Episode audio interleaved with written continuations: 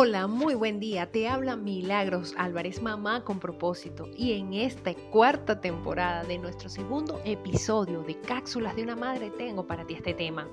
Planifícate estratégicamente para este 2021. Y es que la planeación es parte de la vida de toda persona. Planear para ir de compras, hacer las actividades que se realizan durante el día, una reunión familiar o la fiesta de cumpleaños. La planeación es parte de nuestra cotidianidad y nos ayuda a enfrentar nuevos retos y a tomar decisiones efectivas. El no saber planear de manera correcta traería consigo niveles de frustración y abandono inmediato de nuestros proyectos más anhelados. Ya sabemos que pasamos una situación bastante, bastante fuerte y retadora el año pasado, que para todos fue una sorpresa todo lo que se, se desató por, mm, por, consecuencia de la pandemia. Pero hoy en día ya sabemos el escenario que se está viviendo, estamos ya preparados, surfeamos la primera ola, viene la segunda. ¿Qué podemos hacer? ¿Cómo podemos planificarnos para que este 2021 sea de agrado para tu Padre Celestial, sea bajo la voluntad de Dios sobre tu vida? Y hay un salmo que a mí me encanta y quiero compartirlo. Por la mañana hazme saber de tu gran amor, porque en ti he puesto mi confianza. Señálame el camino que debo seguir, porque a ti elevo mi alma. Esto es en el Salmo 143, 8. Nosotros queremos planear muchas veces, hacer muchísimas cosas, pero no sabemos si eso es realmente lo que Dios quiere para nosotros. Y a veces entramos en confusión. Por eso es que hay que estar siempre en comunión con Dios para que Él nos revele a qué debemos seguir, qué es lo que debemos empezar, ¿no? Y lo que debemos siempre empezar es buscándolo a Él, ante todo. Es importante apoyarnos en una planeación, estratégica que nos ayude a lograr las primeras metas de nuestro proyecto.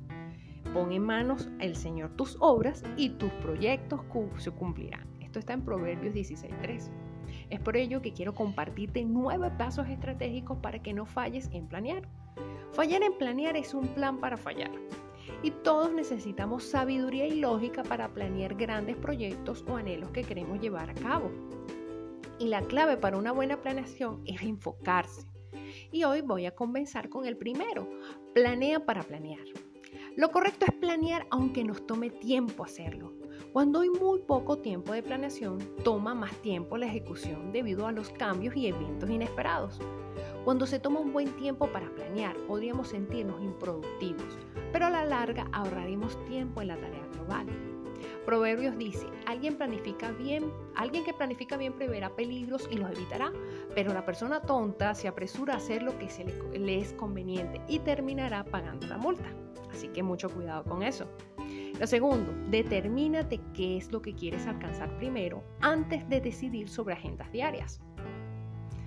Tercero, evalúa la situación. Un plan para el futuro basado en un punto de vista irreal del presente nos llevará a un desastre. Una manera de verificar que estamos viviendo la situación claramente es viéndola a través de diferentes perspectivas, no bajo un solo ángulo.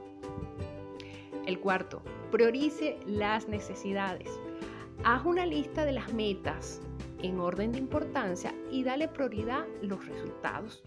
Son dejados al azar cuando las necesidades no están ordenadas. Es muy común que las cosas fáciles se hagan de primero, pero las importantes no. Así que haz una lista de lo que es más importante y que no puede dejar pasar más tiempo. Quinto, establece, metas específicas. Escríbelas, especifícalas, sé realista, que sean medibles, personales y con convicción. De esta manera podrás saber con precisión qué es lo que debes atacar primero. Sexto, comunica y clarifica. Comunicar es compartir el proyecto, la visión, el sueño o el objetivo a lograr. Clarificar es mostrar los pasos que se necesitan para seguir. Solo no vas a poder lograrlo. Necesitas, bien sea tu familia, un equipo de trabajo, personas alianzas, alianzas nuevas, socios que te puedan ayudar a concluir lo que estás estás elaborando.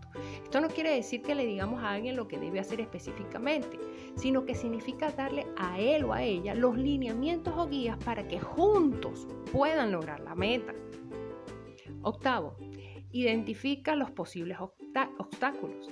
El siguiente paso es identificar esos retos que se pueden presentar. Ya sabemos que el gran reto que tenemos todos es la situación de la pandemia, ya eso lo conocemos todos. Piensa en otros que pueden ser de pequeños, medianos o grandes que pueden desarrollarse a medida que vamos trazando el plan o que estamos ejecutando el proyecto. De manera que podamos sobrepasarlo y puedas imaginarte también el escenario más pesimista. ¿Y qué harías tú para responder ante ese escenario de manera que puedas corregirlo con tiempo y de manera sabia. El noveno, estudia, sus, estudia los resultados. Es como llevar un marcador. Es la única manera en la que puedes saber si estás ganando o estás perdiendo. No te frustres si estás viendo que los resultados no son los deseados. Cambia el plan, más no la meta. ¿ok? Estamos diseñados también para equivocarnos y eso es totalmente válido. Para equivocarnos esto es totalmente normal. Lo único que podemos hacer es equivocarnos para luego aprender y trazar el plan completo. Finalmente, quiero decirte que, tengas presente que nosotros los planes nuestros no son los definitivos. Dios tiene planes para ti pero tienes que seguir conectado con Él para que Él te dé esa visión, esos trazos y abra los caminos correctos para que desempeñes la labor que viniste a hacer en esta tierra. Así que mi querida mamá con propósito, espero que este año sea realmente de, de manera muy productiva para ti, que sea ese año este, fructífero, próspero, a pesar de cualquier adversidad que se presente. Porque mientras más adversidad se presente, más va a desarrollar Dios tu carácter. Y vas a ser vencedor. Te vas a sentir que has superado esta prueba y más. Eso nos hace más valiosos, nos hace llenarnos de más satisfacción, nos hace engrandecer el espíritu y poder desarrollar todo lo que emprendemos. Así que espero que Dios bendiga tu vida en gran manera y que sigas creciendo y que puedas ensanchar esa visión que Él te entregó para que sigas prosperando tú y tu familia. Les habló Milagros Álvarez en Cápsulas de una Madre y nos veremos en el siguiente episodio. Dios les bendiga.